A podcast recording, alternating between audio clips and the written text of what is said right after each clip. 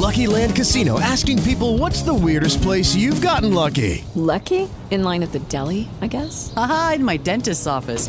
More than once, actually. Do I have to say? Yes, you do. In the car before my kids' PTA meeting. Really? Yes. Excuse me, what's the weirdest place you've gotten lucky? I never win and tell. Well, there you have it. You can get lucky anywhere playing at LuckyLandSlots.com. Play for free right now. Are you feeling lucky? No purchase necessary. Void where prohibited by law. 18 plus. Terms and conditions apply. See website for details.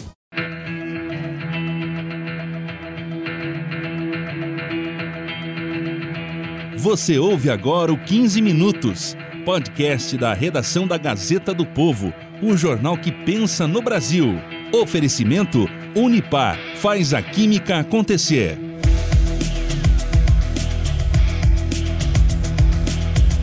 Hoje o podcast 15 Minutos atinge a marca de mil episódios. O titular desse projeto tão importante, o jornalista e amigo Márcio Miranda, continua em férias, mas logo ele está de volta para trazer os temas mais quentes do momento com a palavra de quem está com o pé no barro, como nós costumamos dizer. Os repórteres e editores da Gazeta do Povo com as muitas perspectivas e observações necessárias para que a gente realmente compreenda os acontecimentos como eles são.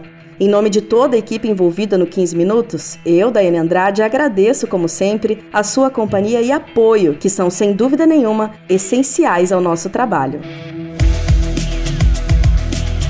Em entrevista coletiva em Bruxelas, na Bélgica, pouco antes de embarcar de volta ao Brasil, o presidente Luiz Inácio Lula da Silva, do PT, classificou os suspeitos da agressão ao ministro do STF, Alexandre de Moraes, em um aeroporto em Roma, na Itália, como animais selvagens. Nós precisamos punir severamente pessoas que ainda transmitem ódio, como o cidadão que agrediu o ministro Alexandre Moraes no aeroporto de Roma. Quer dizer, um cidadão desse é um animal selvagem, não é um ser humano. Então, essa gente que renasceu no neofascismo colocado em prática no Brasil tem que ser extirpada. O caso foi registrado na semana passada e desde então tem gerado uma série de reações da polícia, na política e na cúpula do judiciário brasileiro. O que se sabe é que o problema envolve o próprio ministro e familiares dele e um grupo de três outros brasileiros, dois homens e uma mulher. Está tudo sob investigação da Polícia Federal, que instaurou um inquérito, e o Procurador-Geral Augusto Aras disse que o Ministério Público Federal vai tomar todas as medidas cabíveis. Eu sou Daiane Andrade e hoje, no 15 Minutos, o podcast da redação da Gazeta do Povo, nós conversamos com o Renan Ramalho, da nossa equipe de República em Brasília, para compreender os meandros dessa suposta agressão e por que o caso tem escalado tanto e tão rápido. Hoje, no 15 Minutos, nós conversamos sobre as investigações relacionadas a uma suposta agressão sofrida pelo ministro do STF, Alexandre de Moraes, em Roma, na Itália, por um casal de brasileiros. E quem nos ajuda a compreender o assunto é o Renan Ramalho, da equipe de República da Gazeta do Povo. Olá, Renan, tudo bem com você? Olá, Daiane, tudo bem e vocês? Também, por aqui também tudo bem. Olha, esse assunto começou né, há alguns dias, tem escalado bem rápido, tanto que os supostos agressores já prestaram depoimento à Polícia Federal, tiveram, enfim, imóveis revistados. Então, a primeira pergunta que eu acho que precisa ser respondida é: o que é que existe de concreto sobre as investigações desse caso? Olha, até agora a única informação mais concreta que apareceu, e mesmo assim foi vazada na imprensa, foi a versão do ministro Alexandre de Moraes. É, isso aconteceu na sexta-feira, ele estava em Roma, voltando com a família de um evento numa universidade italiana de Siena, e no aeroporto de Roma ele estava prestes a embarcar e, pelo que se relata, as pessoas começaram a protestar contra ele, talvez um grupo maior de pessoas aparentemente começou a insultá-lo, a xingá-lo, a falar palavras ofensivas para o ministro. É, em certo momento, essa confusão se instalou, porque ele, o, o filho dele aparentemente começou a discutir com um casal, o Roberto Mantovani e a sua esposa Andréia, e parece que teve um bate-boca. O ministro enviou logo depois né, uma representação para a Polícia Federal, quer dizer, um pedido de investigação para a Polícia Federal para apurar esses xingamentos, relatou que o filho dele tomou um tapa no rosto, na altura aqui dos óculos, desse senhor, Roberto Mantovani, mas logo depois essa briga foi apartada pelo genro do Roberto Mantovani. A investigação foi trazida para o Brasil, muito embora tenha ocorrido em Roma. Isso é possível em algumas circunstâncias, é, que a gente pode explicar melhor. E agora está tomando grandes proporções. Ontem, o Roberto Mantovani e a Andrea foram prestar depoimento na Polícia Federal, lá em Piracicaba. Eles são de Santa Bárbara do Oeste, ali pertinho. Ficaram lá oito horas prestando depoimento, esclarecendo tudo. O que a gente sabe agora é a versão dos dois que foi colocada pelo advogado, e o que ele disse, basicamente, é que a confusão se instalou por causa de acesso à área VIP. Aparentemente, a Andrea queria entrar na área VIP, mas o ministro talvez já tivesse reservado a sala VIP. Ela estava com a família também, e aí aparentemente houve essa discussão ali entre eles. O senhor Roberto deixou claro que jamais proferiu em momento algum qualquer ofensa direcionada ao ministro. Realmente reconheceu que houve um entreveiro com um jovem que estava ali no local.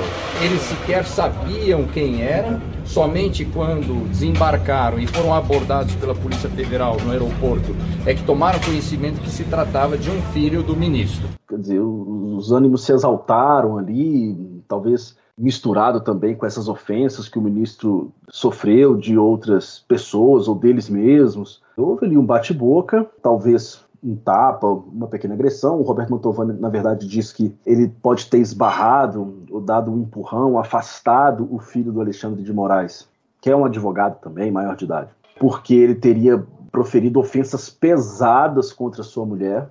É isso ele disse muito claramente, que ele, ele foi que passou a insultá-la e ele quis, vamos dizer, afastá-lo ali para não, talvez não rolar uma agressão física e deve ter um clima nervoso ali. Na verdade, ele nega tem havido empurrão. Ele diz que, em razão de ofensas que eram proferidas à sua esposa, ele afastou essa pessoa. Como eu disse, que ele sequer sabia quem era, mas era uma, uma pessoa que fazia ofensas bastante é, pesadas, muito desrespeitosas à sua mulher. E agora virou um grande caso isso e chamou a atenção. Quer dizer, a gente sabe muito pouco ainda, mas mesmo assim isso tomou uma proporção gigantesca. O presidente da Câmara se manifestando em solidariedade ao ministro Alexandre de Moraes, do Senado também, o ministro da Justiça envolvido no caso, determinando a investigação e dando uma celeridade que nunca se viu por uma bate-boca desse tipo.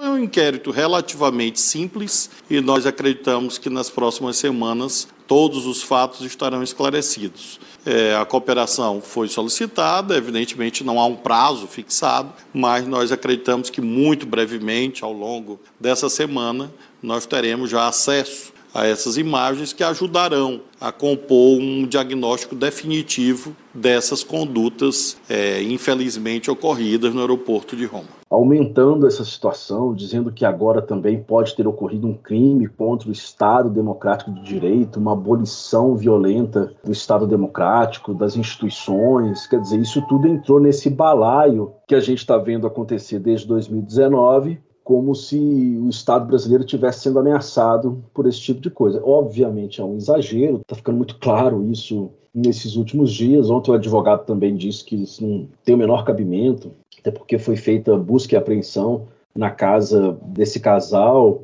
em busca ali de, de elementos que pudessem provar que eles têm alguma intenção golpista de ataque às instituições. O advogado falou absolutamente nada disso. Quer dizer, a questão se aparentemente ele está colocando essa versão de que a questão ele se limitou a um bate-boca ali, que outras pessoas teriam ofendido o ministro, mas não foi o caso deles, em razão da sua atuação né, como ministro, que é o ministro hoje mais controverso e mais odiado por muita gente, especialmente por parte da direita, já que a direita, os conservadores, os bolsonaristas têm sido seu alvo principal nos inquéritos que ele tem conduzido há alguns anos. A comunidade jurídica está assustada, porque algumas medidas, como essa de busca e apreensão, são claramente desproporcionais. Em geral, um caso desse poderia ser enquadrado em crime de injúria, que é você ofender uma pessoa, mas isso não justifica uma busca e apreensão. Nunca isso ocorre, ainda mais num tempo recorde assim. E além disso, outras questões processuais também, quer dizer, o que, esse caso está no Supremo já? Ontem essa busca e apreensão foi determinada pela ministra Rosa Weber, presidente do Supremo. Ela está de plantão, é, despachando, nem está em Brasília, está no Amazonas, visitando uma tribo indígena. Porém, mesmo assim, despachou no caso, autorizando essa busca e apreensão. A gente ainda vai ver os desdobramentos desse caso para ver o que, que acontece e o que, que, tem de real nisso. A curiosidade enorme, quer dizer, a apreensão enorme, e aí está em torno das imagens que podem ser reveladas. Até agora não apareceu nenhuma. Muito se diz que o aeroporto de Fiumicino é um dos melhores do mundo, tem câmeras espalhadas por todo canto, e certamente elas vão chegar. Que imagens, o que, que elas vão mostrar, é o que todo mundo quer ver, quer saber, não só do próprio aeroporto, né, mas também de pessoas que eventualmente estavam presentes, que podem inclusive testemunhar no processo para saber realmente o que, que aconteceu. De qualquer modo, aparentemente não houve nada mais grave. Ao que se sabe, o ministro não foi ferido e nem foi gravemente ameaçado em sua integridade física, pelo que se sabe até agora, porque tudo isso está sob sigilo. Mas o que está sendo muito alardeado é que houve um ataque contra a instituição do Supremo. O ministro da Justiça, Flávio Dino, já falou isso, o ministro aposentado Lewandowski também já levantou essa ideia que, que muita gente está começando a desconfiar e que está cada vez mais patente é que não, não é nada desse tipo que aconteceu. Mas isso está sendo, obviamente, aumentado e exagerado, o que, obviamente, favorece o ministro Alexandre de Moraes. E aquilo que você disse no, no início da sua resposta, Renan, sobre esse caso ter vindo para o Brasil quando o suposto delito não ocorreu aqui em terras brasileiras. Então, por que, que esse caso foi trazido para cá e tomou essa proporção toda? Em regra, o crime ocorrido no exterior ele é investigado no país onde ele aconteceu. Existe uma exceção a isso que está no Código Penal, que é quando o infrator, o agressor, no caso, e a vítima vêm para o Brasil, entram aqui, são brasileiros. Aí o caso pode ser trazido para cá. Isso é uma exceção à regra. É o princípio da extraterritorialidade nesses casos, existem algumas condições que têm que ser satisfeitas. O primeiro deles, o crime não foi realmente processado no exterior, que é o caso, não houve um processo aparentemente aberto lá, foi instaurado primeiramente aqui no Brasil esse inquérito, por iniciativa do próprio Alexandre de Moraes. Além disso, o crime tem que ser punido também na Itália, o que é claro, injúria, ofensa, agressão, está no Código Penal italiano. E o crime tem que ser extraditável. O que é um crime extraditável? No fundo, são crimes com penas maiores que dois anos. O que muita gente está questionando é que, aparentemente, são crimes mais leves, com pena de no máximo um ano, que é injúria, difamação, ameaça, lesão corporal. São penas leves que nem dão cadeia e que, portanto, nem deveriam ser trazidos ao Brasil. Mas, por outro lado, o ministro já está acusando eles de crimes mais graves e a Polícia Federal está investigando alguns delitos com penas mais elevadas, que chegam aí de dois anos ou até um pouco mais, dependendo das agravantes. Crime de desacato, que é você desrespeitar o funcionário público em razão da sua atividade, da sua função, e também de perseguição, que é você perseguir uma pessoa atentando contra a vida, a integridade dela. São crimes realmente mais graves e além de injúria. Aí, em tese, você traria esses crimes. Mas é claro que isso vai ser discutido no processo, né? Quer dizer, as pessoas têm o direito de se defender e têm toda a condição de descaracterizar essa conduta por parte deles. Como o casal mesmo está dizendo, eles discutiram não por conta do ministro, da sua atuação no Supremo, mas talvez por uma questão ali circunstancial ali de acesso a essa sala VIP. E quem que agrediu foi o filho do ministro, insultou a mulher, Nesses casos pode haver atenuantes nesse sentido. Agora, obviamente é um bate-boca que pode acontecer com qualquer pessoa. Quem já teve em aeroporto sabe muito bem que às vezes os ânimos se exaltam ali por causa de fila, por causa de atraso. Isso acontece rotineiramente, não só no Brasil, como fora também, e nunca gera isso. Quer dizer, em geral as pessoas são apartadas, entram em acordo e deixa para lá. Aqui não, isso chegou no Supremo, inclusive, porque o ministro se sentiu aparentemente ameaçado, constrangido, intimidado. A gente sabe também que os ministros do Supremo hoje em dia são muito mal vistos pela população, justamente em razão de suas decisões, e às vezes as pessoas, claro, exageram, xingam, insultam, bradam, mas são coisas que acontecem, são coisas que não podem acontecer, obviamente, mas em geral isso não deveria gerar todo esse alarde. É justamente isso que eu ia te perguntar sobre a questão da proporcionalidade, né, das medidas que vêm sendo tomadas, ainda que as coisas tenham acontecido da forma como se tem falado, né, essas ofensas em relação ao ministro, enquanto ministro, a agressão física, ainda assim a gente pode dizer que essa resposta tem sido dada à altura desse tipo de comportamento? É, em primeiro lugar, o que está se questionando aqui é por que, que o caso está no Supremo Tribunal Federal. A regra é a seguinte: só é processado no Supremo Tribunal Federal, só é investigado perante o Supremo se você tem foro privilegiado, o famoso foro privilegiado. Você tem que ser uma autoridade alta da República, um senador, um deputado, um ministro de Estado, um comandante das Forças Armadas. Aí sim você é processado perante o Supremo. Aqui é um casal de um empresário, e de sua esposa, que não tem cargo nenhum. Já foram até candidatos, acho que no passado, mas não exercem cargo nenhum, muito menos para estarem sendo processados no Supremo. Mas isso a gente tem que dizer que é mais um drible à regra que vem acontecendo há muito tempo. Existe uma porção de gente que está sendo investigada no Supremo, porque eles, todos eles colocados aí nesse balaio de serem supostos golpistas, gente que está afrontando, atacando as instituições, tentando demolir o Estado democrático de direito. É, então, tudo está sendo levado para o Supremo sob esse pretexto. Por isso que chegou no Supremo. O próprio Alexandre de Moraes é o relator da maioria desses inquéritos. E não está muito claro a fundamentação jurídica para isso, mas está claro que é um movimento de chamar para si essa persecução penal dentro do Supremo. Justamente em, razão disso é que a ministra Rosa Weber decidiu isso ontem no plantão, durante esse recesso de julho. A comunidade está assustada com isso, porque aparentemente isso não tem a ver com crime contra o Estado Democrático de Direito, mas de alguma forma isso está sendo colocado dentro desse, desse meio. A Polícia Federal esclareceu ontem que no inquérito nem são investigados crimes contra o Estado Democrático, são crimes de perseguição, de desacato e de injúria. Isso deveria estar sendo julgado na primeira instância, até porque para preservar a imparcialidade da justiça. A partir do momento em que o próprio Supremo que se, se coloca como vítima desses ataques, segundo essa versão, julga eles, os, os ofensores, está errado. Quer dizer, a vítima não pode julgar também seus agressores. Isso é um princípio elementar do direito que qualquer pessoa sabe, não precisa de ter formação nem muito conhecimento para saber que você tem que jogar para um árbitro imparcial, um árbitro que não faz parte dessa questão. Mas isso já não acontece no Supremo há muito tempo. Então isso virou uma exceção à regra permanente e a gente não sabe quando que isso vai acabar.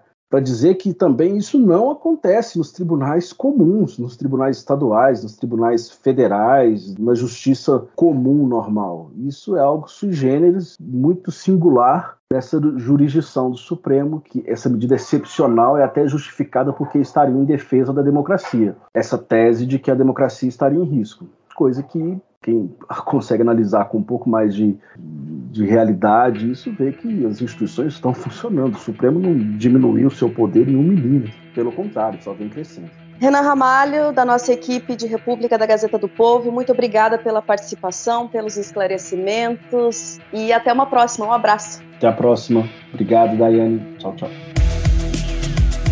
Ponto final no milésimo 15 minutos, o podcast da redação da Gazeta do Povo. Ao longo do episódio, você ouviu áudios obtidos do canal Band News TV. A Maris Crocaro participa da produção, a montagem é do Leonardo Bestloff e a direção de conteúdo do Rodrigo Fernandes. Eu sou Daiane Andrade e agradeço a sua companhia. Um abraço e até mais. Você ouviu 15 minutos podcast da redação da Gazeta do Povo, o jornal que pensa no Brasil. Oferecimento Unipar faz a química acontecer. With the Lucky Land slots, you can get lucky just about anywhere.